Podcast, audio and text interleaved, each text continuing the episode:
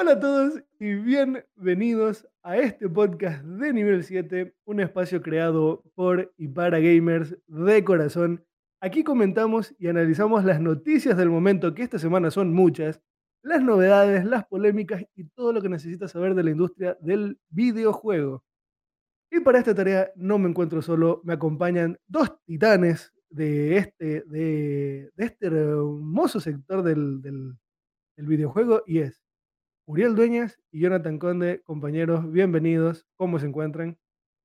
Todo perfecto, todo correcto. Muchísimas gracias por la introducción, mi estimado. Ansioso, digo nuevamente, por, por comenzar este, este, este podcast, porque la verdad es que tenemos noticias bastante interesantes a tratar, Así es. John, mi hermano. ¿cómo estás Sí, súper, súper bien. Un fuerte saludo, un fuerte abrazo para todos los que nos escuchan. ¿No? Y sí, la verdad que bastante ansioso, ¿no? Ya, ya quiero empezar porque, es más, ni siquiera sé por dónde empezar de, de todo el material que de verdad vamos a hablar. Pero espero que lo disfruten. Vamos ahí. Bueno, ¿saben de qué me acabo de dar cuenta? O sea, ¿de qué me di cuenta en realidad del día sábado que streameamos? Que Apachado. quienes solamente nos escuchan a través de Spotify o en YouTube no tienen idea de mi nombre. No me he presentado en las dos anteriores ocasiones, así que. No. Hola amigos, soy Javier Dueñas. Es un placer, es un gusto estar con ustedes, es un gusto poder acompañarlos, es un gusto navegar en este barco eh, junto a estos dos grandes compañeros que tengo, así que eh, espero que sea un programa muy agradable. Sé que lo va a hacer porque la información que tenemos es muy interesante, así que atentos.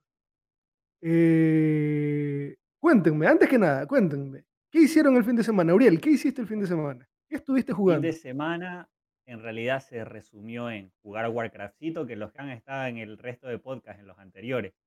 Sabrán que yo y Warcraft es como que tenemos un amor eterno.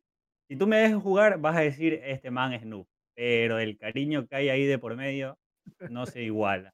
De ahí el Valorant, que le meto dos, tres días a la semana y este fin de semana no fue la excepción. Y si no los vieron, lástima por ustedes, eh, también hicimos un directo en la noche del sábado jugando Brawlhalla para los que nos ven en Twitch. Y, y bueno, ahí estuvimos una horita, hora y media, si no recuerdo, divirtiéndonos un rato, soltando las risas. Yo que llevaba meses, por no decir más de un año sin jugarlo y, y estaba ahí con las tuercas un poco oxidadas, pero ahí metiéndole. No, y, y bien, bien eh, se bueno, dice, eh, ¿no? Eh, no se gana, pero se goza. Es la, la ley de los y lo pasamos muy bien, lo pasamos muy bien. De mi parte, yo, ¿por, por qué me, le paro de pecho primero a esta pregunta? Es porque el que realmente tiene algo interesante que contarnos al respecto es John. Yo de mi parte, la verdad que estuve jugando Stardew Valley, es un juego que recientemente volví a retomarlo porque lo había dejado y la verdad que es una experiencia espectacular, es un juego para relajarte muchísimo. Como dijo Uriel, el sábado por la noche estuvimos jugando Brawlhalla y bueno, por ahí un ratito de Skyrim, un rato de Zelda, un rato de un largo rato de Fortnite con los, con los panas. Eh, y bueno, me, me fui moviendo entre experiencias que pude ir eh, disfrutando a lo largo del fin de semana. Pero bien, la pregunta aquí es, lo que nos ¿Qué interesa saber a todos. el John? John, ¿qué estuviste jugando este hermoso fin de ¿En, semana? en qué te metiste, John? Eh, a ver, primero pasamos por Brawlhalla. Eh, jugamos ahí el, el- día sábado. que No he jugado, sin mentirles, y hasta Steam me dijo, no he jugado hace más de cuatro años. Entonces ¿Qué? ya... y, y eso me enteré después de, de hacer el, el directo, ¿no? Pero ya tienen ahí ese dato de hace qué tiempo.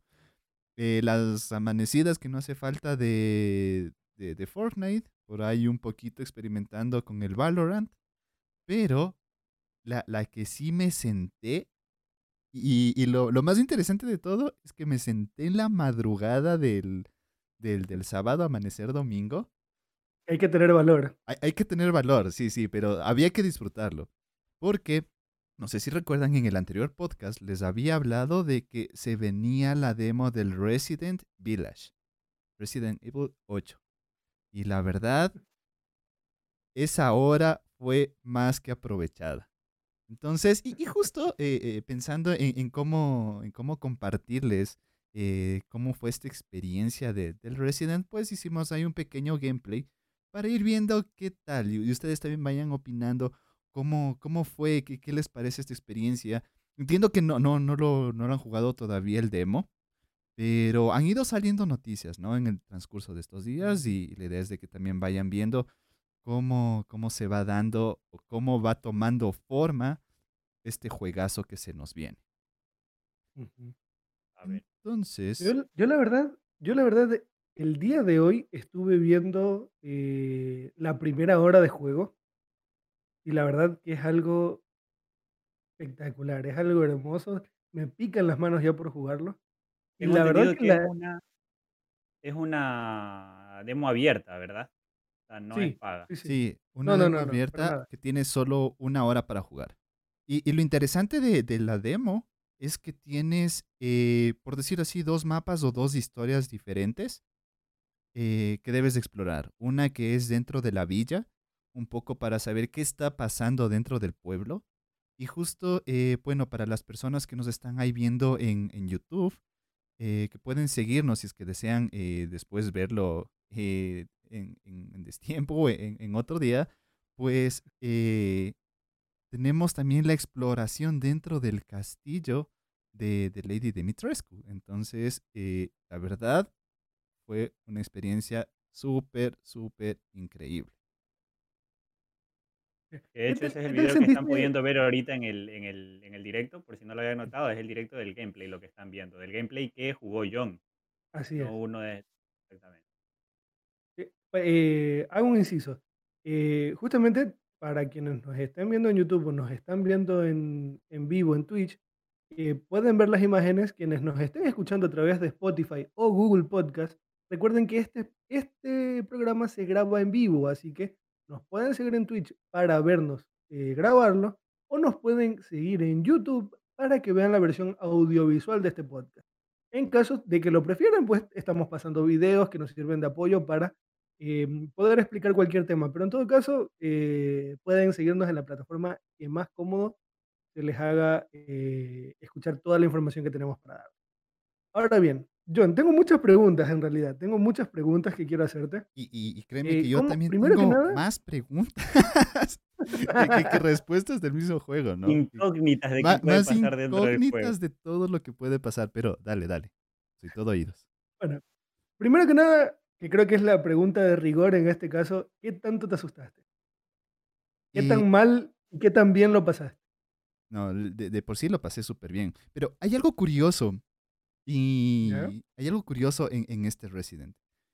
Eh, tiene una semejanza al Resident 4. En- en Eso es te- bueno. Súper bueno, porque, eh, bueno, para los que ahí eh, no saben o, o no escucharon en el primer podcast, eh, uno de mis favoritos es el 4. Entonces, es el juego o el Resident que más veces le- les he pasado en todas las dificultades habidas y por haber. Y algo que me Ese gustó, juego es un clásico. Ese de ahí es uno que si no lo has jugado, mm, se puede decir que no has tenido una buena trayectoria de gamer. O de exacto, persona que ha querido comenzar con los videojuegos. tenías de ley que sacarle todos los modos, todos los trajes de lío, jugarte con Eida y aparte eh, pasarte todos los, eh, lo- los juegos de mercenario. ¿Ya? Entonces sí tiene una semejanza bastante a, a este juego y también es como una, una mezcla entre el, el Resident 7 y el Resident 4. ¿Ya? Tiene esa- esas dos dinámicas. Entonces, tal vez en el 7 a las personas que era un poco más de exploración, de, de sentirse ahí dentro de, de- de las paredes sin un arma o, o buscar escondites, les haya gustado. Pero este es, a más de explorar esa experiencia, también explora el hecho de tener un poco más de acción, de tener pistolas. Tenemos el, al, al reemplazo del buhonero, a los que eh, recuerdan quién, quién era nuestro famoso amigo el buhonero. Tenemos eh, también es- ese reemplazo aquí, ¿no? Donde también puedes comprar cosas, donde puedes, eh, puedes buscar estas pequeñas gemas para canjear por, por, por, por dinero, por decirlo así, y, comprar, ¿no? Comprar, craftear tus, tus mismas armas. Entonces, eso me pareció increíble. Ahora, algo que a mí me encanta de los Residents es que me gusta la parte de exploración. Normalmente, eh, si hay, una, hay un caminito o un túnel donde tú puedes caminarlo sin ningún problema, ese caminito me tomo yo más de 10 a 15 minutos solo para ver qué tiene, ¿ya? Y algo curioso que me pasó aquí es que, ojo, no, recordemos que tenemos una hora para jugarlo. Y me puse a explorar tanto que se me pasó por, se me pasó por alto el tiempo. Y llegó un punto donde solo me quedaban 15 minutos para acabar el juego. Entonces me tocó repetirme todito, me, maté a la, a, la, a la de Dios. Y justo el, el gameplay que nosotros estamos viendo este momento, pues es el gameplay donde me fui todo a tope. Me fui a, a turbo recorriéndome toditas las, la- las zonas eh, sin, sin parar ni, ni, ni sin explorar más allá de. Y más que todo porque ya, eh, y si pueden ver ahí en la pantalla, ya me quedan justo cinco minutos y, y todavía me falta más de, de, de medio juego. Entonces, la verdad, la pasé súper, súper bien. Sí hay que decir que hay momentos donde tú estás caminando solo, eso más pasó en la villa, ¿no? Estás caminando solo y, y de la nada escuchas ruidos como que alguien te está persiguiendo. Y esa sensación vas a tener durante todo el juego y durante todo el mapa. Vas a tener la sensación de que alguien te está siguiendo y no sabes a qué momento alguien te va a caer. Eh, pero entonces libérame de esa duda, porque yo entendía entendido que la primera demo que habían soltado era corte, tú seguías una pequeña parte de la historia o algo parecido, y ya llegado a cierto punto se cancelaba. En este momento tienes un cronómetro para jugar y descubrir todo lo que tú quieras, ¿es eso? Eh, no tanto. A ver, son dos historias que tienen su final. Entonces, la idea es de que eh, logres terminar las dos historias. Pero claro, como yo estaba buscando, explorando un poco, se me pasó por alto. Entonces, la idea es que esta es la- ya la segunda historia. eh, tenía que concluirle a ver eh, en qué termina. Y justo ya vamos a ver más adelante eh, cómo, cómo termina la, la situación. Pero ¿qué tal? ¿Lo jugarían a las 2, 3 de la mañana? Yo sí. A esa hora yo es imagino que estaría dormido, pero un poquito más temprano igual si te lo juego. Es que yo, yo- yo te diría que- que no mientas porque a las 2 de la mañana te he visto bastante activo eh, en A la ver, computadora. la Pero situación es que no, yo a las 2 de la mañana usualmente ya estoy acostadito viendo TikTok. Y ahí ya me extiendo un poco más, pero en la computadora la espalda me duele porque si se dan cuenta la silla no es la correcta para los que nos están viendo. Eh, entonces ya la espaldita duele, yo pienso solo en acostarme y ya no utilizar la computadora, pero de trasnocharme sí me trasnocho, la verdad. bueno, John, otra pregunta que quiero hacerte. ¿Qué onda los controles? ¿Qué onda la jugabilidad? ¿Cómo sentías que se, que se movía el juego? eh, la verdad que súper, súper bien. Como te digo, eh, sí tiene esta semejanza con el, con el Resident 4. Entonces la jugabilidad también va por ahí. El hecho de que tú te puedes defender. Y, y- y esa es una dinámica que me pareció interesante y no la teníamos en el, en el 7.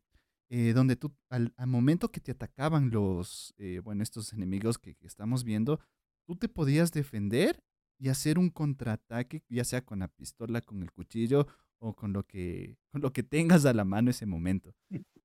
Y me pareció, esa dinámica me pareció excelente, porque tomando en cuenta de que no tienes muchas balas, ¿no? Entonces, Claro. por ahí me encantó bastante. Ahora, los enemigos, ¿para qué te digo? Eh, sí fueron un poquito complejos. No son enemigos que le pegas eh, en la cabeza y, y- y chao. O sea, por poco ¿Y son en qué dificultad la jugaste? La tope, la tope. Ok, ok, A, ok, a- a ok. ver, Eso es eh, importante saberlo. sí, pero aquí hay, hay dos, hay dos, ¿no? La primera de exploración sí lo jugué en modo normal, pero esta que estamos justo viendo, esta ya es a tope. No, no recuerdo qué nombre, qué nombre le pusieron. Como observación, ya lo puedo decir que en la dificultad máxima están bastante difíciles, valga la redundancia, pero aparte de tener su, su dificultad, tampoco están muy amigables en apariencia. Dan bastante miedo para la gente que, que, que sí tiene ese temorcito de encontrarse con algo que le asuste dentro de un videojuego. Entonces sí tienen un, aspa- un aspecto un tanto tenebroso y eso está también bastante de, de apreciarlo. No, y una algo, cosa. Y algo que me gustó bastante también, perdón, hay que te corte, eh, No, tranquilo, es tranquilo. que, eh, a ver, para las personas que son fans del, del Resident desde el 1 hasta el 7, la jugabilidad va al, al estilo de, de Resident, ¿ya? Entonces, eh, eh, jugar en el modo hardcore no se lo va a hacer muy complejo a una persona que ya maneja o ya conoce las dinámicas del juego. Pero claro, si es alguien que no ha experimentado con, con todos los modos y, y, se lanza hardcore, lo va a sufrir. Porque después, eh, tengo entendido que una vez que finalices el juego en hardcore, se te va a desbloquear un nuevo nivel más. Y aparte también el modo mercenarios, que eso también me, me pareció interesante, tal cual eh, como, como lo tenía el 4. Eh, sí, justamente muchos reportes que han salido ya no únicamente sobre la demo, sino que justamente me parece que el día miércoles mm, ya vencieron los embargos de eh, las reviews del juego. Y la verdad, uno tiene notas muy buenas, por encima de 80 en Metacritic. Eh, he visto notas de 9, 9.5, 8.5, 4 de 5. Entonces, eh, la verdad que tiene muy buenas notas, la prensa lo ha recibido muy bien, pero algo que sí han dicho es que, como dice John, si ya eres fan de la saga de, los de, este, de esta saga de videojuegos, eh, lo mejor sería que pruebes una dificultad, una por encima de la normal, porque eh, tiene una dificultad bastante amigable, lo cual no es malo, para nada es malo, porque le permite que más personas puedan acceder y disfrutar de esta experiencia. Así que eh, quienes se sientan con el valor necesario pueden ir un poquito más en la dificultad. Para quienes nunca han entrado en esta saga y que eh, por lo visto es un juego bastante amigable para quienes estén interesados puedan empezar, eh, inicien con la dificultad normal, la dificultad base, que es eh, bastante accesible. Bueno, John, finalmente no sé si quieras decir algo más. Creo que ya me respecto a la demo. De, de verdad, me pareció increíble. Me faltó hasta tiempo, ¿no? Si, si por mí fuera, eh, hubiese pasado explorando más. Porque está la parte gráfica. Se puede, decir, se puede decir que el día que salga tú estás decidido a comprártelo porque vale completamente la pena. Sí, obvio, pero primero quiero ver cómo salen los bugs, ¿no? Nunca faltan los pequeños bugs de salida. Entonces, por lo general, no, no, no compro yo las reservas. Siempre me espero unos días a ver cómo está el, primero, si es que necesitan algún parche, si no, y ahí sí, voy directo, voy de cabeza a jugar. Entonces, cuando lo juegues estaremos esperando tu reseña, vamos a estar eh, muy, muy pendientes para que quienes no lo hayan probado, pues a lo mejor se animen o a lo mejor digan, ¿sabes qué? No es mi tipo de juego. Y muy bien, continuando. Vamos a la siguiente noticia de la que queremos hablar el día de hoy. Eh, que la verdad continúa un poco la información que les dimos la semana anterior eh, con respecto a lo que las empresas fueron eh, liberando o publicando sus eh, reportes financieros. Y en este caso le tocó el turno a Nintendo. Podemos estar todos de acuerdo, y díganme ustedes si no, que el 2020 fue un año para el olvido. Un año que creo que nadie quiere recordar y preferimos olvidar. Pues bien, los quienes no quieren olvidar tanto el 2020 son los ejecutivos de Nintendo, ya que la empresa japonesa no le ha ido nada, nada mal, ya que acaban de revelar que la Nintendo Switch acaba de superar las 84 millones de unidades vendidas, lo cual eh, solo, solo durante el año pasado se vendieron 28.8 millones de unidades, lo que representa uno de los mejores años para Nintendo en su historia. De hecho, la empresa reportó ganancias récord, ya que sus ingresos superaron los 16 mil millones de dólares, lo cual los deja con una ganancia neta de 6 mil millones, de, más de 6 mil millones de dólares, lo cual es una cantidad de plata impresionante. Y ya quisieron muchas empresas ganar eso. Eh, ha sido un año espectacular. Los juegos de Nintendo no dejan de venderse. Mario Kart 8 sigue siendo una de las unidades más vendidas en el mundo, uno de los juegos más vendidos en el mundo. Y la verdad es que realmente Nintendo está cada año más dulce. Y si los rumores son ciertos y se viene una reedición de la Nintendo Switch, yo creo que la empresa no va a parar de crecer. No, yo, yo no sé si a Nintendo eh, le importa siquiera una pandemia o le importaría si cayera un meteorito, yo creo que va a poder seguir vendiendo Nintendo Switch, pase lo que pase en el resto del mundo. Y habría que ver también ya con el, con el parque que crearon, ¿no? A ver qué tal les va. Entiendo que es, es pequeño, pero, pero habría que verlo. Se arriesgaron también a, a lanzar en temas de, de pandemia. Lamentablemente tengo algo que decirte ahí. El parque está cerrado. El parque en este momento está cerrado. Japón está pasando por un muy mal momento. Están viviendo la flor de su ola en el COVID-19.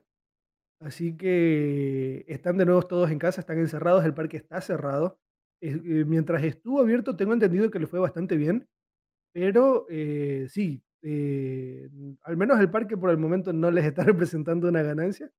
Mientras abrió fue bastante bien recibido. De hecho, yo vi los trailers y le rogué al dios Satoru Iwata que me llevara eh, porque quería disfrutar de todo ello. Pero bueno, eh, eso por el lado de Nintendo. lo- no queríamos dejarlo sin esa información. No, no sé si podemos debatir mucho más allá de lo que ya hablamos la semana anterior respecto a esto.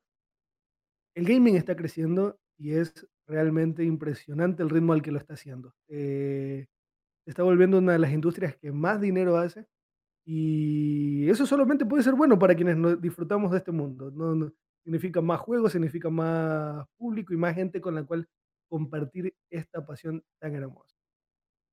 Y muy bien, pasando a temas ya un poco más de los que vamos a poder conversar un poco más. Si no me equivoco, tenemos que hablar de Discord, ¿verdad? ¿Sí? En efecto, mi estimado. Muy bien. ¿Qué sucede con Discord? Hace tan solo unas semanas nos enterábamos que la empresa estaba buscando compradores y Microsoft se encontraba dentro de los que estaban negociando a ver si podían adquirir esta empresa. Microsoft hizo, de hecho, hizo una oferta de 10 mil millones de dólares. Estamos hablando que Discord le estaría costando a Microsoft más de lo que ganó Nintendo en un año.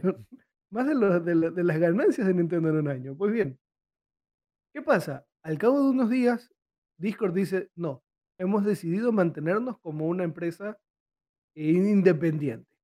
Pues bien, esta semana salió a la luz que a partir de ahora Sony es un inversionista minoritario dentro de Discord. Esto no es gratis, esto no es porque Sony dijo vamos a apoyar a Discord. Se está buscando una integración completa en el sistema de PlayStation Network. ¿Para qué? Se brinda un soporte a quienes eh, usan la consola de Sony en el tema de crear comunidad y de eh, comunicarse con quienes juegan eh, y la verdad yo creo que esto era algo que no sé por qué no había sucedido ya.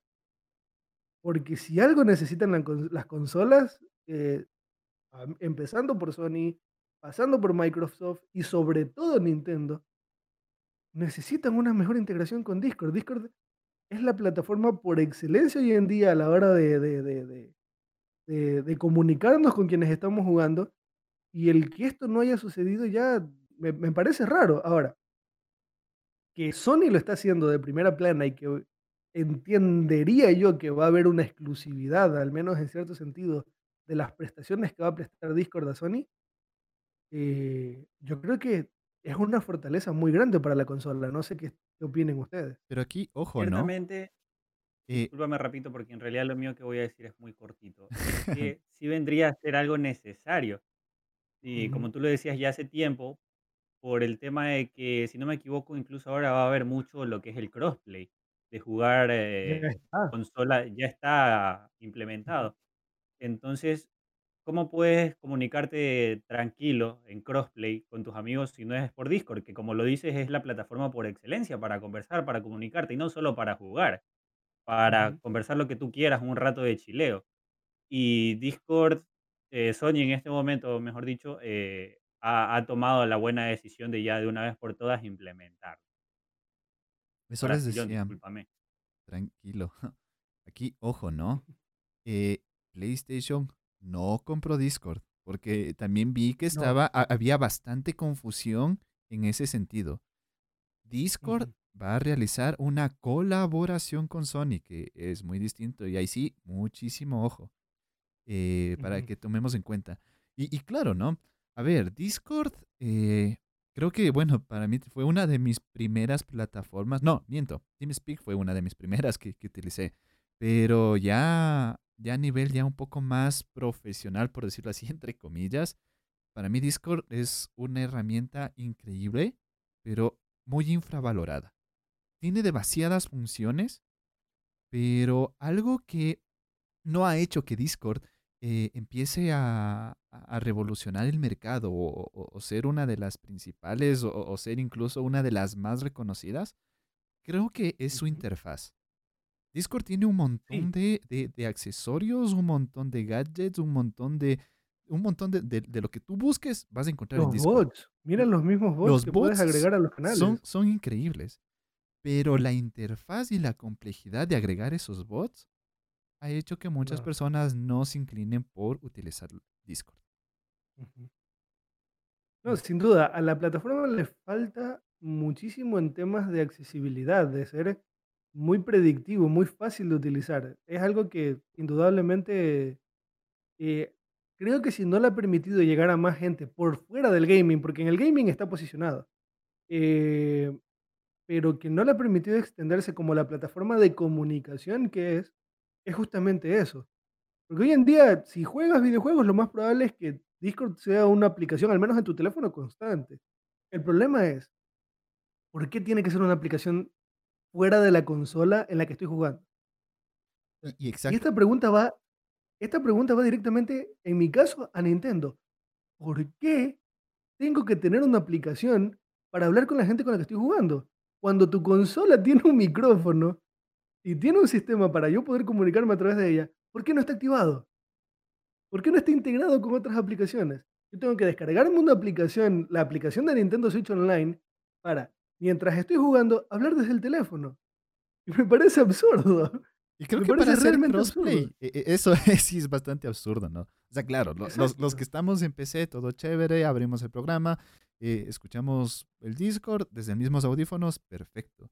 Pero los que están en consola, ¿qué pasa? O sea, me pongo un audífono del juego y el otro juego de, el, el otro audífono de Discord. Entonces, creo que, eh, creo, creo que esta integración, exacto, eh, vas a cuál escucho. No, no, no, no vas a tener esa, e- esa integración 360 con, Y, con- con el juego. y juega un shooter solamente cu- escuchando un, un lado del juego. A ver si por el lado izquierdo no te te pegan un tiro y ni cuenta te diste. Eres el soldado y- taza. Exacto, entonces creo que es, esta integración que va a ser con Sony, eh, bueno, más para los, los jugadores ahí de, de Sony, les va a ayudar bastantísimo, bastantísimo en temas de, de crossplay. Sí, no, ya vamos a hablar del crossplay más adelante. Eh, Que no creo que Sony sea el mayor amigo bueno, de... ahí, No creo que sea el, mayor amigo. vamos a tener un, un- una un fuerte debate ahí. Pero La bueno, que se viene. La, la última parte de, de Discord que también nos estaban un poco mencionando es que ellos no quieren enfocarse ya tanto a- al tema de solo videojuegos. A ver, ya lo, ya lo hablamos, tiene, Discord tiene un montón de gadgets y un montón de utilidades. Entonces ellos también van a empezar a enfocarse en, un- en una aplicación como lo es tal vez Zoom, como lo es tal vez Teams, una aplicación donde tú permite, te permita crear varios grupos y tengas diferentes grupos, ya sea eh, grupos de lectura, ya sea grupos de, de educación, de, de, de clases online, de diferentes tipos de clases. Entonces, Discord también quiere apostar un poco a ese mercado. Es. Como, por ejemplo también lo hacemos con, con mismo así, no videojuegos, sino que aquí te pongo el ejemplo con los panas. Escoger crear un canal de voz simplemente para ver películas, o como hicimos una vez, que podemos dejar de lado el Minecraft. Mientras jugábamos Minecraft estábamos escuchando el audiolibro de la Odisea. Ese tipo de, de situaciones se pueden eh, aprovechar cuando estás dando una clase. Tienes que hacer algo didáctico y pues se los muestras a todos los estudiantes de una manera mucho más eficaz. Pero bueno, veamos qué, qué- qué nos depara esta, esta unión entre Discord y Sony. yo espero que, la verdad es que yo espero que nos traiga grandes cosas y que el ecosistema del gaming sea un poco más integrado. Que creo que todos los agradeceríamos y todos los disfrutaríamos por igual. Pues bien, otra noticia, Sony va a estar muy presente en el podcast de hoy, que lo sepan. Sí, si la anterior Eh, semana fue noticia. FIFA, esta, esta vez va a ser Sony. FIFA no ha dejado de que hablar esta semana, pero bueno, vamos a dejarlo descansar. Sí, esta Vamos semana a- hay que descansar. vamos a dejar descansar ahora ahí. Vamos a irnos contra otro. al, que le toca la, la regla esta semana es a Sony. Vamos con ellos. ¿Y qué pasa? ¿Qué sucede? Pues bien, resulta que, que Sony está siendo demandada por una colectiva de sus usuarios por el hecho de que aparentemente Sony estaría incurriendo en un monopolio dadas las limitaciones impuestas a la hora de comprar sus juegos digitales, los mismos que solo pueden ser adquiridos mediante la Play Store de Sony. Perdón, mediante, la PlayStation Store. Entonces, ¿qué sucede? Ni Amazon, ni Walmart, ni ningún otro retailer puede vender eh, códigos de los juegos digitales de Sony desde hace ya dos años. ¿Qué es lo que dicen los demandantes? Y cito textualmente eh, a, los mismos, el monopolio de Sony le permite cobrar precios supracompetitivos por los juegos digitales de PlayStation, que son significativamente más altos que, que sus contrapartes físicas vendidos en un mercado minorista competitivo y significativamente más altos de lo que serían en un mercado minorista competitivo de juegos digitales. Además, aseguran que muchos usuarios terminarían pagando un 175% más por los juegos digitales que por los mismos juegos en físico. ¿Qué sucede? Tal vez para nosotros en Ecuador esta realidad no aplique tanto, puesto que los juegos físicos tienden a mantener su valor un poco más alto que los juegos digitales, dados los descuentos que podemos encontrar en las, en las, en las diferentes tiendas, incluso en la misma tienda de PlayStation. ¿Qué sucede? En países como Estados Unidos, como Canadá, como México o en Europa, España es un, es un mercado muy interesante para el gaming, los juegos físicos tienden a tener un valor, si no similar, por debajo a los juegos digitales. No solamente por el hecho de las ventas en en eh, de segunda mano, sino que muchos retailers tienen promociones de lanzamiento, tienen, tienen sistemas mediante los, mediante los cuales los juegos en físico cuestan un poco menos. ¿Por qué? Para hacerlos más atractivos. Tengamos en cuenta que los juegos digitales hoy en día son el boom. Por algo la PlayStation está saliendo con una versión únicamente digital y sin lectora de disco. Porque hay muchas personas que no están jugando los juegos en físico. Ahora, para ellos esto es una realidad. Entonces, y tendríamos que ver qué dice el juzgado, si realmente cree que PlayStation está incurri- incurriendo en un monopolio. No sé qué opinen ustedes. Johncito. A ver, antes de, quiero yo preguntarles, ¿ustedes son de- del tipo de juegos físicos o juegos digitales? Juegos digitales. ¿Por qué? La es situación- que, es, que, situación- es mi que si- hay, hay, hay las dos lados, ¿no? Por ejemplo, juegos digitales, perfecto. eh, Dentro de, de Ecuador, y esto lo hablo más por, por la, la región de acá, eh, encontramos buenas ofertas, eh, tenemos varias plataformas y todo perfecto.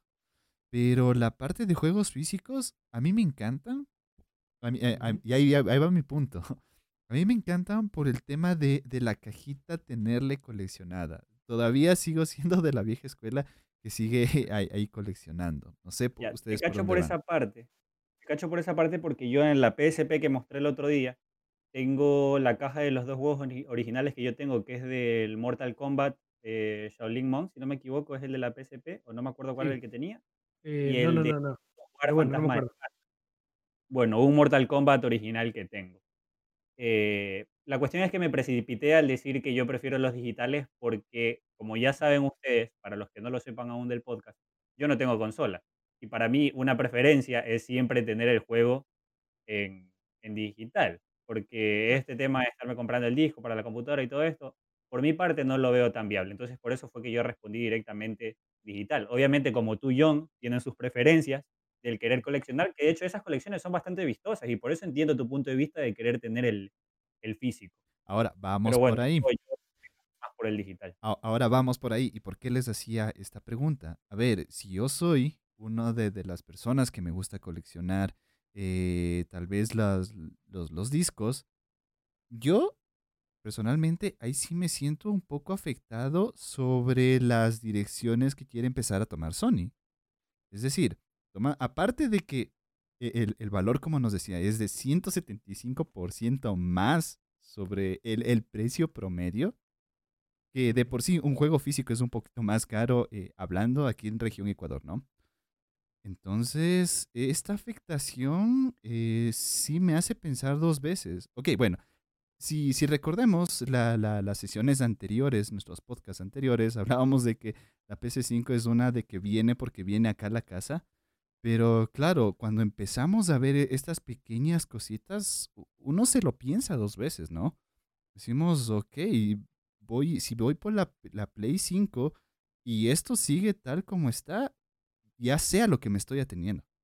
Entonces, ya sé en, qué me estoy metiendo y en ciertos casos, no es el mío eh, en este, esta vez, pero en ciertos casos sí puede ser una toma de decisión de irme por una Xbox o irme por una Sony.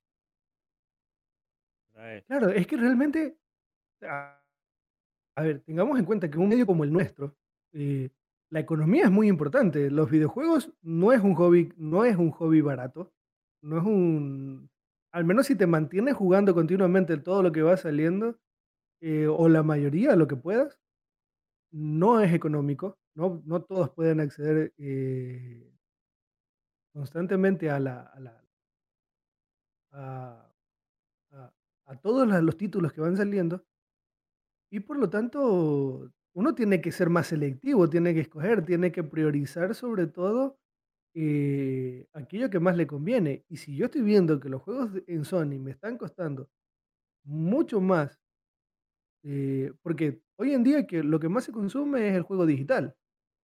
Yo también, ah, y respondiendo a la pregunta, yo soy un bit, lo que todo el mundo llamaría un vitrinero.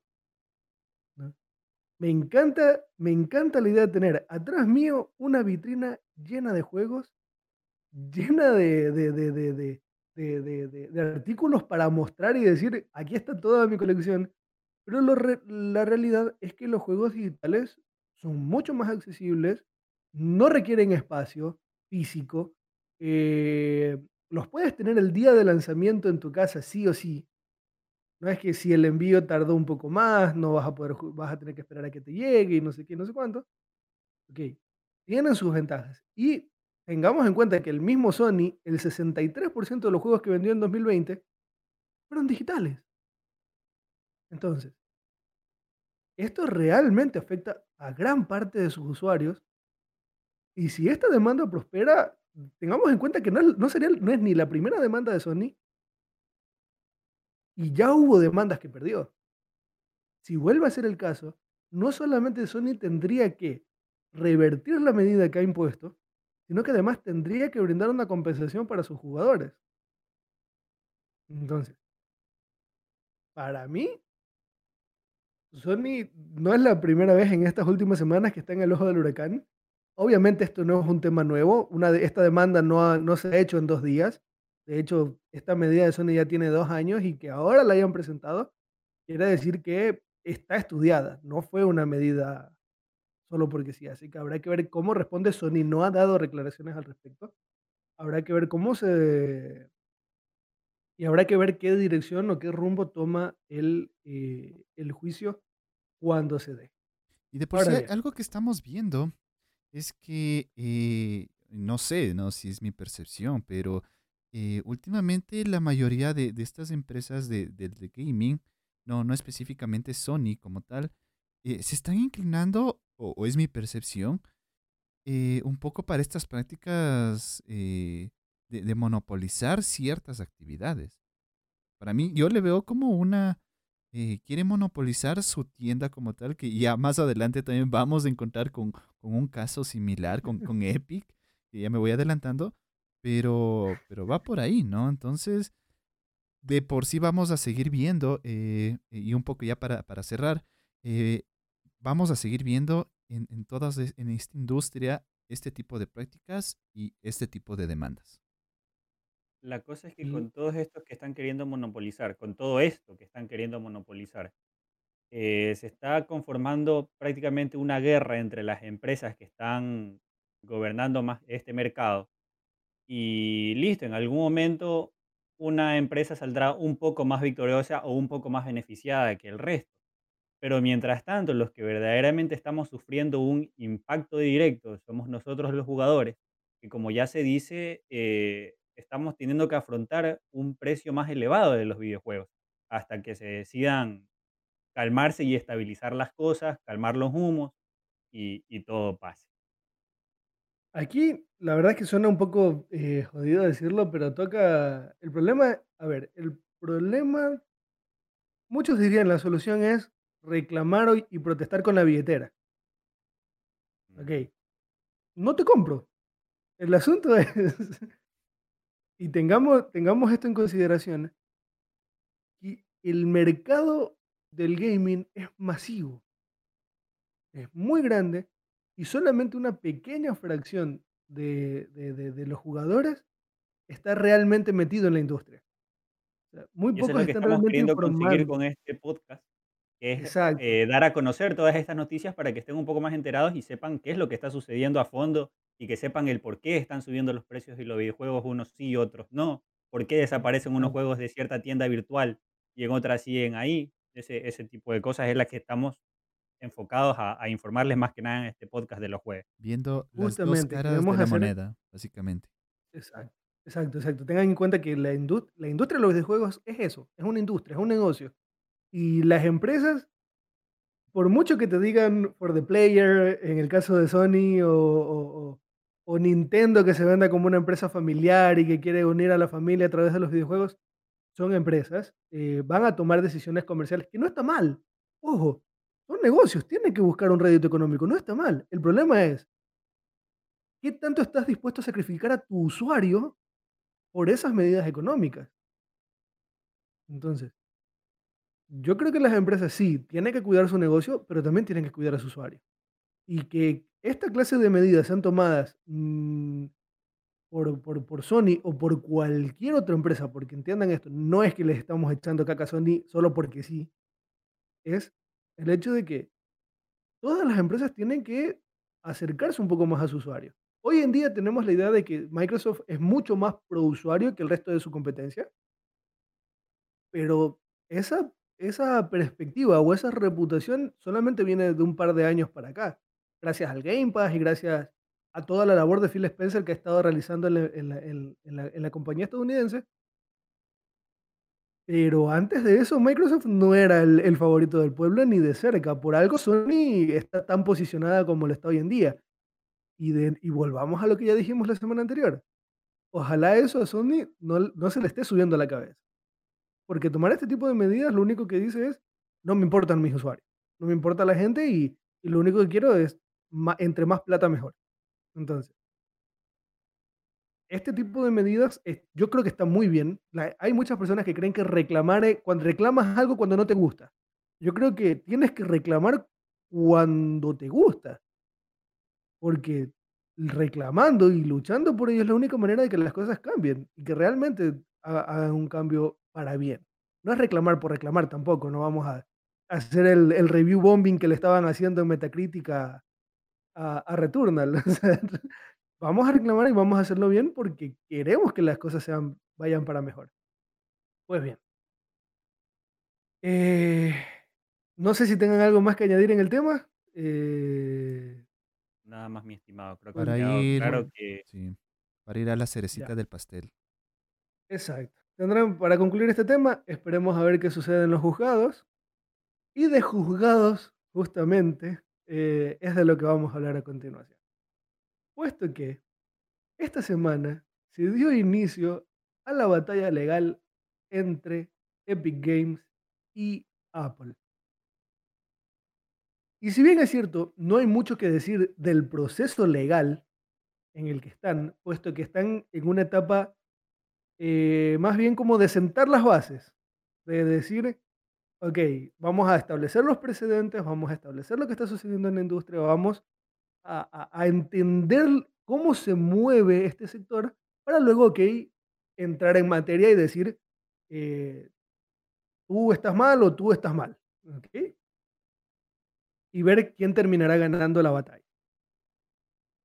Ahora, estas puestas de evidencia, estos, estas declaraciones, estas, estas ponencias por parte tanto de Epic como de Apple, nos han dejado datos muy interesantes. Algunos que ya sabíamos, algunos que ya directo, o, o si no bien por informes o por declaraciones, por rumores o por, o por, por- o por filtraciones, ya lo veníamos conociendo, pero hay algunas que son muy interesantes y tenemos que charlarlas. Así que, comenzando, y más centrado en, en Epic, uno de los datos más jugosos es que solo en sus primeros dos años, Fortnite le habría generado a Epic Games 9 mil millones de dólares en ganancias, en, en ingresos. Que si le descontamos los costos de desarrollo, los costos de mantenimiento y de marketing, que tengan en cuenta de desarrollar un videojuego al nivel de Fortnite o muchos otros, no es barato. Pero si le descontamos todos esos costos, tampoco la ganancia es ni de cerca despreciable, ya que hizo 5.5 mil millones de dólares en beneficios en sus dos primeros años. Habrá que ver cuánto les está generando a Epic Fortnite a día de hoy. Para mí, ese número no, he- no ha bajado. Para mí, ese número tiene que seguir subiendo. Eh, ahora, podemos contrastar esta información con el hecho, con otros datos que en lo personal no me sorprende, pero he visto que a mucha gente sí le ha sorprendido, y es que la Epic Game Store, la tienda de Epic en PC, no es rentable.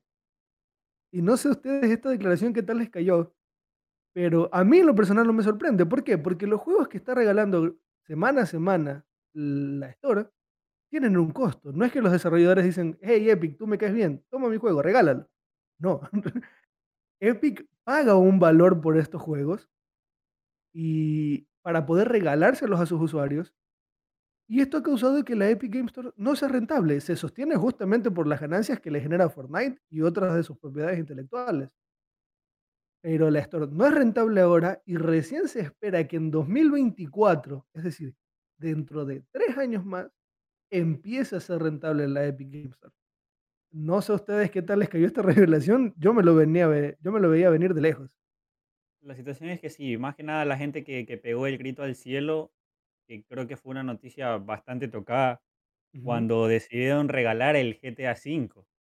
Que la gente hasta se había tilteado que no podía ser que un día antes yo me había comprado así sea 20 dólares el juego porque es que estaba en oferta y que de un momento a otro me lo decidas regalar. Eh, esa, esa fue una cuestión que a mí también me dejó bastante loco, no te voy a mentir. Pero es que se, se, se olía que ese subsidio de videojuegos no, no iba a desembocar tan bien. A ver, Sí. y, y- de por sí no, no ha sido el único, ¿no? Eh, eh, Es decir, GTA, No, GTA para no ha nada. sido e- el único. Por ejemplo, yo siempre estoy ahí al pendiente de qué va a regalar esta semana Epic. Por lo general son juegos indie o son juegos un poquito simples, pero no deja que eh, he cogido el GTA V. Toda la saga de, de Batman Arkham también lo pusieron gratis. Incluso lo pusieron junto con toda la saga de Batman Lego. Entonces, seis Sí. juegos en, en una sola, que no es para, para decir Lástima, lástima que yo que no no me haya enterado de ese drop. Exactamente, porque no, no lo tengo y con lo mucho que me gusta Lego más que nada, no tanto Batman, pero me dicen que la saga de, de Batman Arkham City es muy buena. Yo soy demasiado fanática de los juegos de Lego desde chiquito y me hubiera encantado estar ahí para, para probarlo. Bueno, no tarda que lo vuelvan a regalar, así que tú tranquilo. Sí, e- Eh, e- es- pelado. Ahora, dentro de los juegos indie que regala Epic, hay muchísimos que son muy interesantes. En lo personal, les recomiendo el juego de esta semana y les recomiendo el juego de la que viene.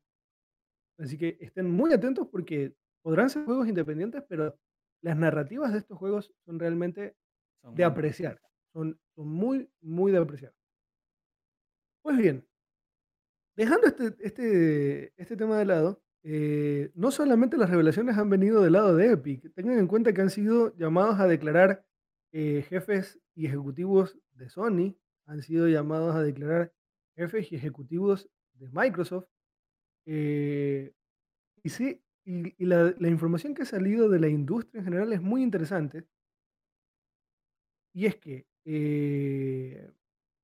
Lori Wright, probablemente no la conozcan, es la vicepresidenta de desarrollo de negocio de Xbox en Microsoft, fue llamada a declarar, no solo por parte de Apple, sino también por parte de Epic.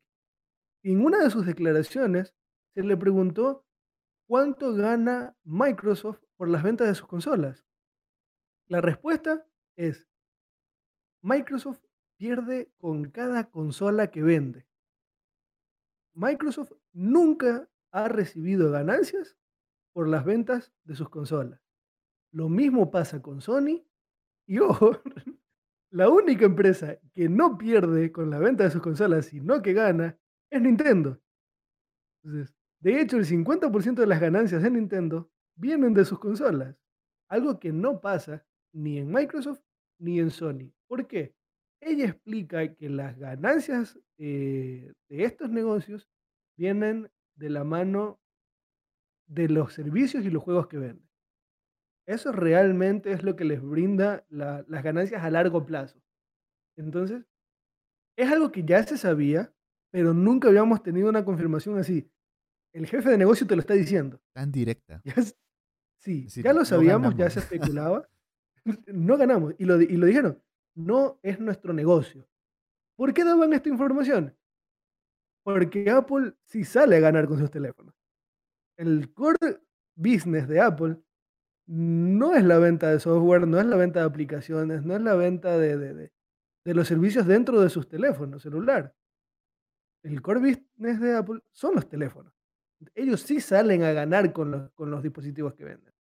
Entonces, este- estas, estas preguntas obviamente no están hechas porque sí, están hechas para perjudicar al otro.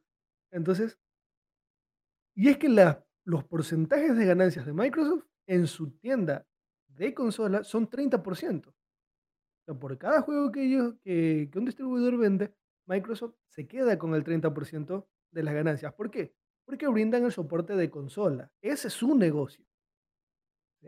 Apple, por el contrario, también se queda con un 30% de las ganancias, además de las ganancias que hace por la venta de dispositivos. Entonces, eh, aquí tienen esta data bastante interesante. Recuerden, ninguna consola, eh, ninguna empresa sale a ganar con sus consolas, salvo Nintendo. ¿Por qué? Porque a ellos lo que les conviene y lo que siempre les va a convenir es que compres los juegos. Que compres la suscripción anual al juego online, en el caso de Microsoft, que te suscribas a Game Pass. Eso es realmente lo que, con lo que ellos salen a ganancia. Porque estas empresas de consolas no viven. Aquí viene un, un- un Eh, dato curioso eh, dentro de, ujú. de- de las declaraciones que hacía Apple. Y bueno, ahí a los amantes de Apple eh, no, no me odien. Eh, bueno, tampoco soy tan, tan, tan fan, fan de, de Apple.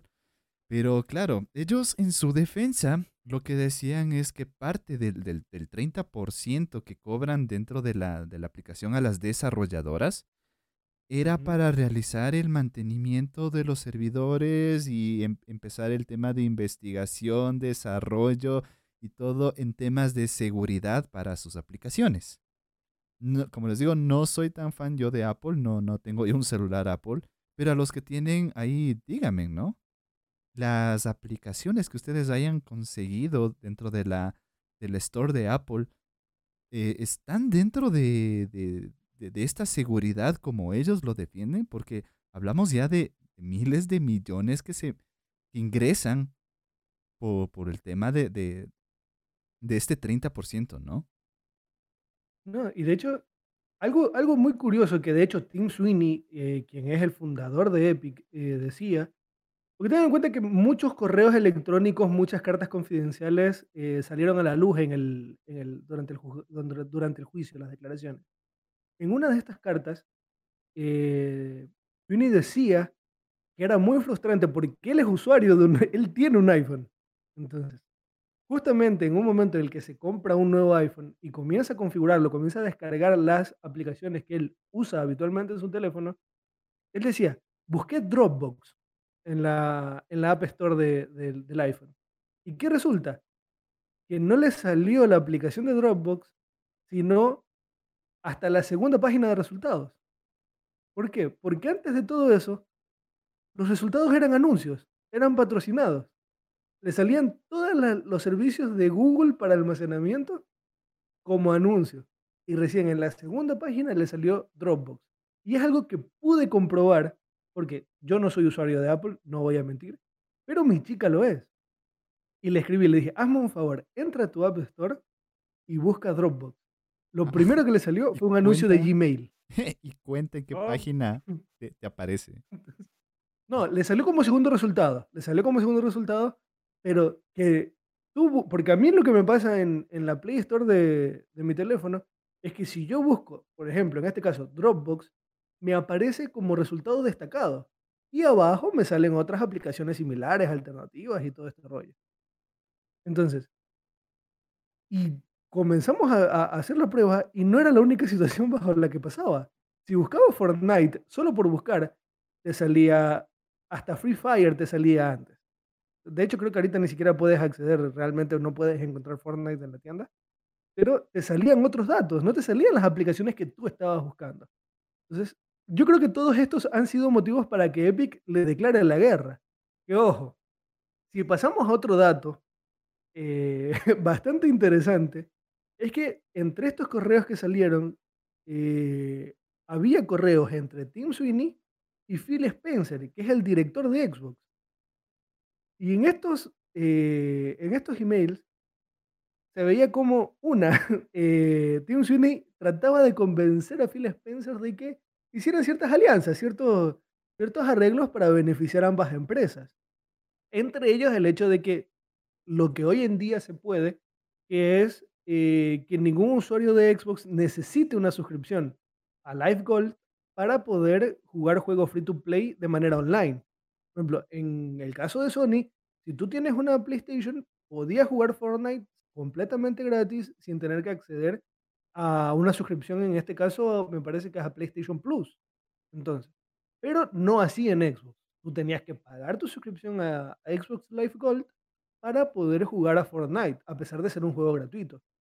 Entonces, se veía esta conversación, de hecho se veía cómo trataba de convencerlo para que lo anunciara antes del lanzamiento o junto al lanzamiento de la temporada de Marvel con Fortnite, eh, en una clara movida de querer beneficiarse ambos del anuncio.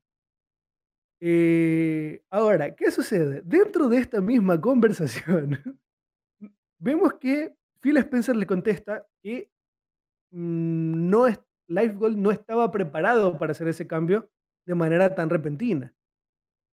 La respuesta de Sweeney fue, entendemos que están pasando grandes cambios en Microsoft, así que no, eh, eh, lo entendemos y aún así, ojo con esto, Microsoft podrá disfrutar del espectáculo de fuegos artificiales que tenemos preparado y que va a desatar una serie de cambios en la industria. Esta fue la respuesta de Tim Sweeney a el correo de Phil Spencer. ¿Qué sucede, amigos míos? Que tan solo, me parece que seis días después, Epic Games liberó el sistema de pagos dentro de Apple, causando el bloqueo y causando todo este juicio en el que están metidos en este momento. Entonces, podemos ver un poco de cómo se mueve no solo esta industria, todas, en todas las industrias hay este tipo de correos de jefe a jefe tratando de conseguir eh, favores, alianzas, estrategias, que para nosotros, nosotros podemos decir, esto es medio mafioso, pero es la manera en la que se mueve no solo esta industria, sino todas en general.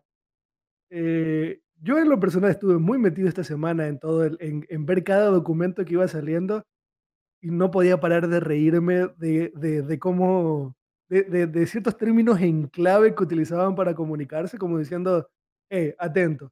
De hecho, Epic amenazó a Sony cuando estaban hablando del tema del crossplay, que ya vamos a hablar también, les dijo, les dijeron textualmente que ellos no iban a cambiar su manera de pensar, que ellos iban a mantenerse en la determinación que estaban, y al final del correo les decían, ah, creo que no mencionamos esto antes, pero dentro de un par de semanas se les vence la licencia al Unreal Engine. Y el término del contrato de licencia que ustedes tienen es el mejor que hemos dado. Como diciendo, ojo, que los reclamos que yo te estoy haciendo, si no los consideras, vas a pagar en el momento que tengas que comprarnos a nosotros nuestra licencia para poder desarrollar tus juegos. Porque tengamos en cuenta que el Unreal Engine es el motor de juegos que más está siendo actualizado, eh, utilizado hoy en día para el desarrollo de videojuegos en la industria. Entonces, todas estas, todas estas batallas de a ver quién tiene el cable del joystick más largo eh, se pueden ver todos los días en la industria y me parece por demás interesante. Es el, imaginarse cómo se está, cómo, es la guerra de hoy en día entre las, las grandes empresas, que es a punta de texto, con palabras clave, diciéndote, mira, esto me favorece, pero también te puede favorecer a ti, hagamos esto, y no, yo me mantengo estricto en lo que quiero hacer. si antes la, la, la guerra lo puedes imaginar como una telenovela, quizá. Sí, si antes la guerra de consolas iba por los jugadores, que yo me inclino por acá, pues ahí tienen la otra cara, ¿no? También la guerra se, se encuentra bajo mails, bajo la directiva, y, cómo buscan las formas legales de, cubrirse e ir ganando posición, ¿no? Claro. Ten en cuenta que esto es normal, o sea, esto no es raro que suceda. Esto pasa y pasa muy frecuentemente porque, a ver, podrán ser competencias. Y esto ténganlo claro, porque lo, lo chistoso es que los jugadores se quieren ir a peleas con cuchillos por bandos, ¿no? yo soy Sonyer y yo soy de Xbox y si no estamos de acuerdo, pues nos vamos a los golpes y ya está. Mientras que las empresas, eh, Phil Spencer con, se me fue el nombre del, director de PlayStation, eh, bueno, el jefe, se me fue el nombre, eh, Jim Ryan, Jim Ryan, están intercambiando mensajes todo el tiempo. Tienen, tienen un grupo de WhatsApp en el que están diciéndose, hey, voy a sacar este juego mañana. ¿Por qué? Porque a pesar de ser competidores, dependen el uno del otro. Eh, y, los competidores del videojuego no son Sony y, Microsoft. Ellos están compitiendo con quienes tienen nuestro tiempo. Ellos están compitiendo contra Netflix, contra Disney Plus, están compitiendo contra otras formas de entretenimiento. Esa realmente es la competencia y este es donde tienen que tratar de captar eh, cada vez más, más mercado.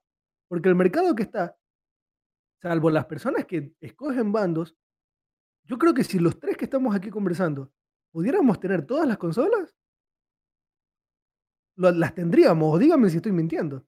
Verdad de Dios, así es. Y tendrías dos, ¿no?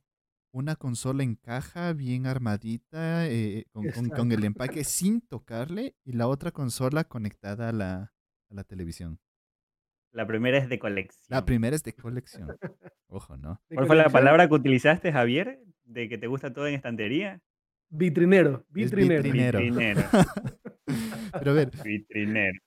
¿Cuál, es el detalle, no? Y, y, cómo es la alianza, ¿no? ¿no? No es solo con el tema de las industrias del gaming, porque, a ver, Apple no, no está como dentro de una industria de, de gaming como tal. Pero, ¿por qué le conocen también a esta como eh, el juicio del siglo, pues básicamente, dependiendo de cuál va a ser la resolución que, que, dé el juicio o para qué lado se incline, las cosas van a cambiar. Las cosas van a cambiar. Esto va a presentar un precedente. Un precedente para todos. y, no solo para Apple, ¿no? Aquí también se va a venir lo que es Google. Eh, también. Probablemente. Probablemente se va a venir también lo que es Google, dependiendo qué pasa, y a lo menos si es que, si es que Apple pierde la batalla va a haber un cambio total en temas de, tiendas digitales y en tiendas de, eh, de, los dispositivos los móviles, como lo es Apple, como lo es la, la, de Google, incluso hasta la, la de Huawei, que, aquí ni siquiera no tiene nada que ver, pero también va, va a estar involucrado. Y por eso, más, más que todo, es que lo conocen como este juicio del siglo. Va a ser un antes y un después en las tiendas eh, digitales. Sin duda alguna, es que sin duda alguna, los precedentes que va a sentar esto van a definir los siguientes años en nuestra industria, para bien o para mal, habrá que ver quién gana, porque ojo, ahorita podremos estar hablando de lo que nos compete, pero aparentemente quien se vería mejor parado en el juzgado es Apple. Quien estaría más preparado legalmente hablando sería Apple, así que veamos qué sucede. Yo honestamente no tengo favoritos si me pides escoger un bando para no ser un tibio y decir, eh, tienes que ponerte de un lado o del otro, escojo Epic, pero si me pones a, decir en una balanza, ok, ¿por cuál vas? Yo estaría un, cin- como decíamos antes, estaría un 60-40, 50 y pico, 40 y Un pico. No estoy del lado de nadie realmente. 55 va por ahí.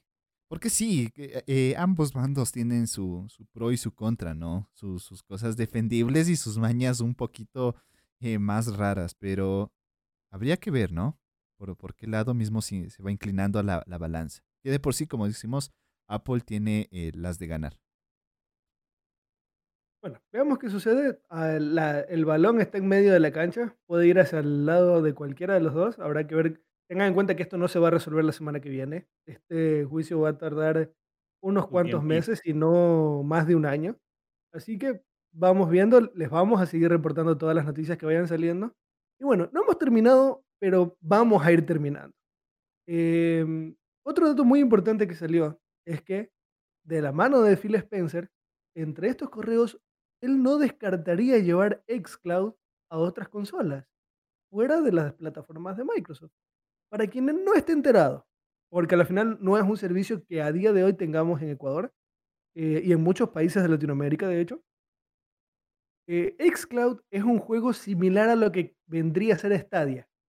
Es un juego, es un servicio de juegos en la nube. Eh, un servicio que está muy anclado, que de hecho, ¿qué sucede? Que si quieres llevar xCloud a otras consolas, estamos hablando de llevar Game Pass a otras consolas. Entonces, si Phil Spencer no lo descarta, eso quiere decir que, en teoría, podríamos estar viendo llegar Game Pass o a Nintendo o a PlayStation.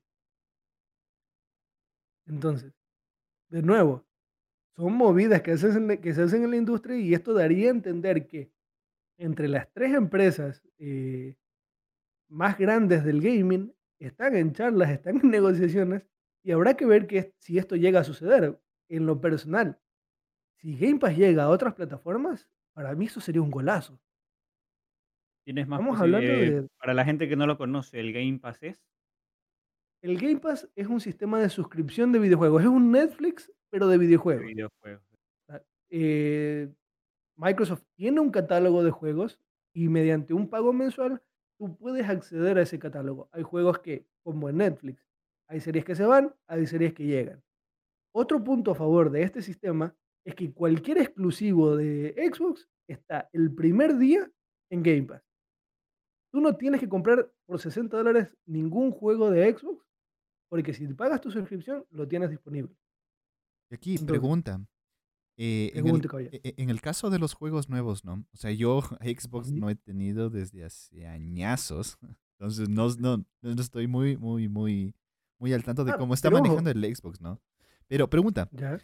cuando salen juegos nuevos, por lo general, ¿qué tiempo están dentro del Game Pass? Porque tengo entendido que no están todo el tiempo, ¿no? No. Los juegos de Xbox, los juegos propietarios de Microsoft están permanentemente en el Game Pass. No salen. Los tienes Lo- los exclusivos de. Xbox. Los exclusivos de Xbox. Los de otras plataformas, hay algunos que llegan permanentemente y otros que llegan por un tiempo y se van. Nunca es menos de tres meses. O sea, nunca es que te llegan hoy y tienes menos de un mes para jugarlo. No. Te llegan durante varios meses, tienes el tiempo para pasártelos enteros si quisieras. Y si los juegos se van y tú quieres volverlos a jugar, tu save queda guardado en tu cuenta. No es que tienes que empezar el juego de nuevo. Entonces, eh, por ese lado, hoy, en, hoy en día es una de las mejores herramientas que tú puedes tener a la hora de querer consumir videojuegos y no gastar mucho al mes en ellos. Aquí en Ecuador me parece que la suscripción está en torno a 12 dólares. eh, por lo que si juegas un triple A al mes, básicamente estás devengando por mucho el, valor de la suscripción, teniendo en cuenta de que un juego triple A nuevo está saliendo unos 60 dólares. Entonces, y ojo, no es exclusivo de consola. El Game Pass también está disponible en PC, tiene su versión para PC. Entonces, realmente tienen un catálogo, me parece que es de más de 100 juegos disponibles. Eh, de hecho, el FIFA 21 está en Game Pass.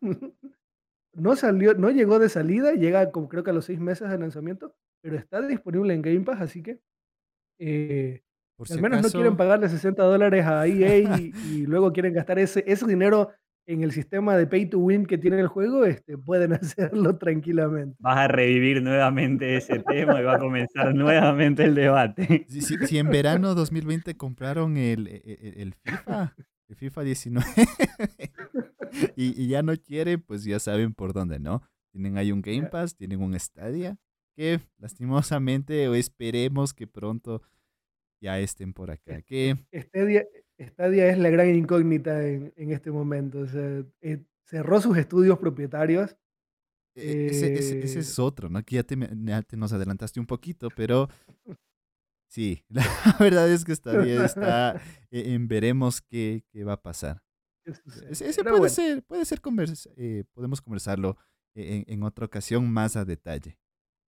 Mientras sigan ahí un poco sí. saliendo, ¿qué, qué, pasó con este día? Bueno, eso, por ese lado, eh, yo creo que sería muy bueno que llegue a otras consolas. Imagínate poder jugar a juegos AAA de la actual generación a través de internet en una Nintendo Switch acostado en tu cama. Para mí es el paraíso. No, no, Es el no, no. futuro, mejor dicho. Es el futuro, me parece, es el futuro. Yo, de hecho, creo que la industria del videojuego se va a ir moviendo gradualmente al streaming. Creo que la comodidad que te presta y la, y la variedad de plataformas en la que te permitiría jugar eh, abriría un nuevo paradigma. Estoy, estoy muy interesado en ver hacia dónde se va a ir, eh, hacia dónde se va a mover la industria. Y bueno, para terminar, echémosle otro palito a- en la cabeza a Sony, eh, ya que ha sido el tema de conversación principal el día de hoy. Y es que, al parecer, Sony no es amiga del, cross- del crossplay. Directamente, estaba en, en los correos decía que Sony no veía ningún beneficio del crossplay para su negocio y que mientras eso no sucediera, ellos no iban a habilitar el crossplay, que no tenía ningún sentido para ellos que los jugadores de PlayStation pudieran jugar con gente de otra consola. Pues bien, ¿por qué a día de hoy sí está el crossplay activado en, en Sony? Pues, damas y caballeros, Sony les cobra a las desarrolladoras una tasa para que los jugadores puedan tener el crossplay activado.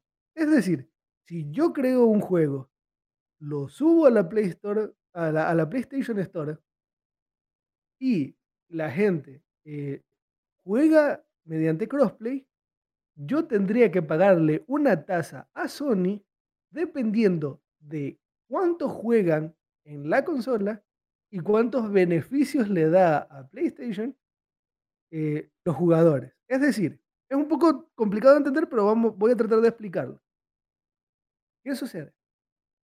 Si los ingresos mensuales que genera un videojuego eh, en PlayStation y la cantidad de jugadores que juegan ese juego en PlayStation es menor, es decir, estos dos valores se dividen entre sí. Y si la tasa que da de resultado es inferior a 0.85, el estudio le debe pagar una compensación a Sony. Es decir, si el juego le genera menos plata a Sony de la cantidad de gente que lo juega, eso quiere decir que la gente está comprando en otras plataformas los artículos in-game del juego. Es decir, por ejemplo, yo juego Fortnite en mi PlayStation. Pero como me es más barato comprar los ítems o las monedas del juego en eh, PC, entonces yo le estoy dejando de dar dinero a Sony, pero juego más tiempo el juego en la plataforma de Sony. Entonces Epic tiene que pagarle a Sony la diferencia, lo que no está ganando básicamente. Entonces, esto a mí me parece una movida con la que no estoy nada de acuerdo, probablemente, y que me parece muy, muy de mafioso por parte de Sony. Y, y Es a ver, eso, una vez más, reafirmando el tema de que más que el jugador, en este momento, más que el jugador, le está importando el billullo, el dinero, los ingresos. El querer rascar eh, ingresos de donde más se pueda. Sí, y, y solo esperemos, ¿no? Que, que esta movida a futuro no le siga afectando a Sony, porque ya vamos con dos, ¿no? Dos strikes el día de esta noche, van dos strikes y dos strikes eh, fuertecitos. Fuerte. No se está portando muy bien y vamos a tener que mandarlo a la esquina a pensar en lo que hizo.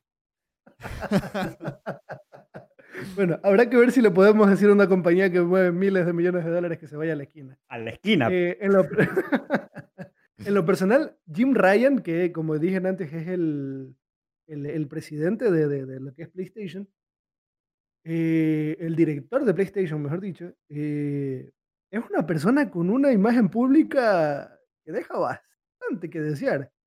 Entonces, y que más de una vez ha dado declaraciones o posturas que van muy en contra de sus jugadores. Y que Sony luego nos quiera vender el for the players, eh, me parece un poco careta de su parte. Más con este tipo de movidas que a lo mejor no nos perjudican a nosotros, pero están perjudic- perjudicando a las desarrolladoras. Están perjudicando y, y perjudicar a las desarrolladoras no es que los directivos de las desarrolladoras van a perder.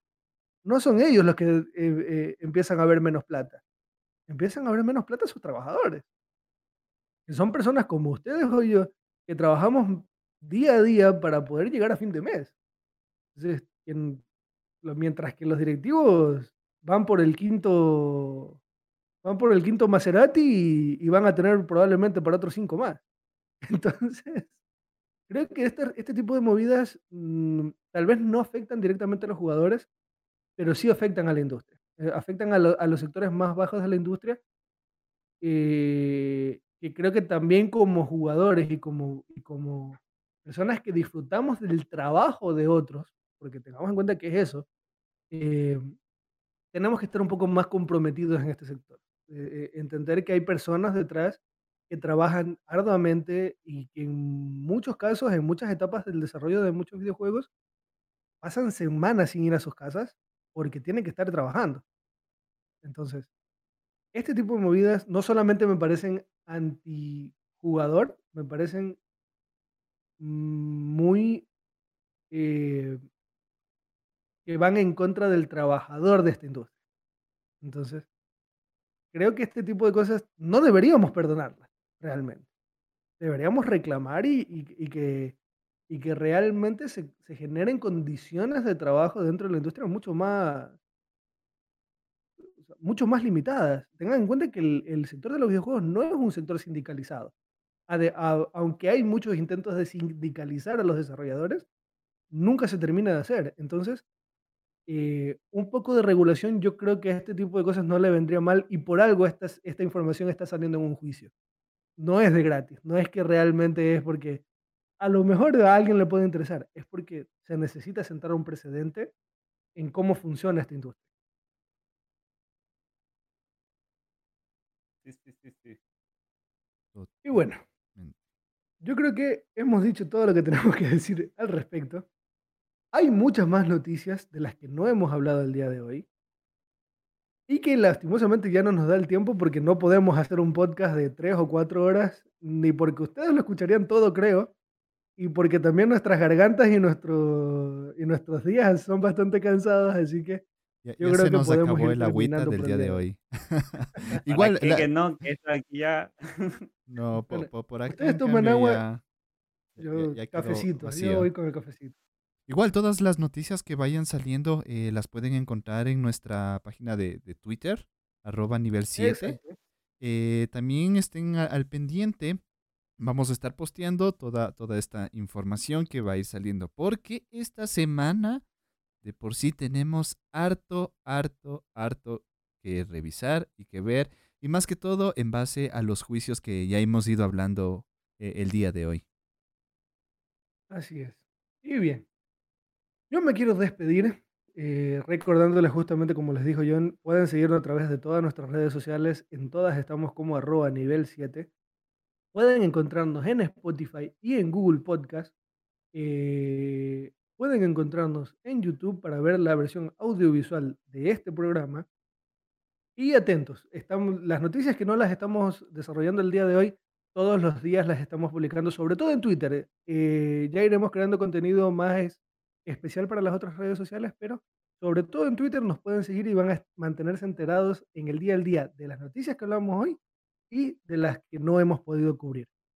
Sin más que decir, yo me despido, ha sido un verdadero placer eh, acompañarlos durante el día de hoy. Espero que nos sigan acompañando en, las semanas que se vienen. Uriel, mi hermano, despídete de esta hermosa gente.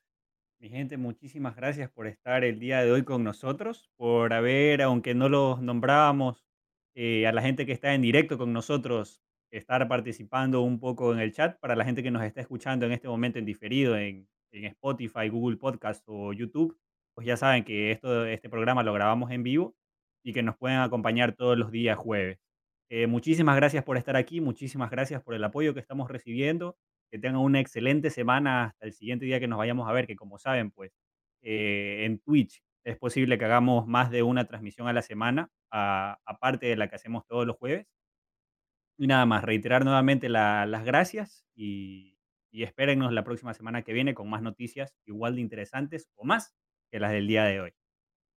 Sí, por Sí. el día de hoy Uh, John, nos, nos faltó tiempo, la verdad, porque teníamos bastante, como, como les íbamos diciendo, ¿no? Pero de verdad, mu- muchísimas gracias y, y más que todo, gracias por ese apoyo, esa acogida que hemos tenido ya en nuestro tercer podcast.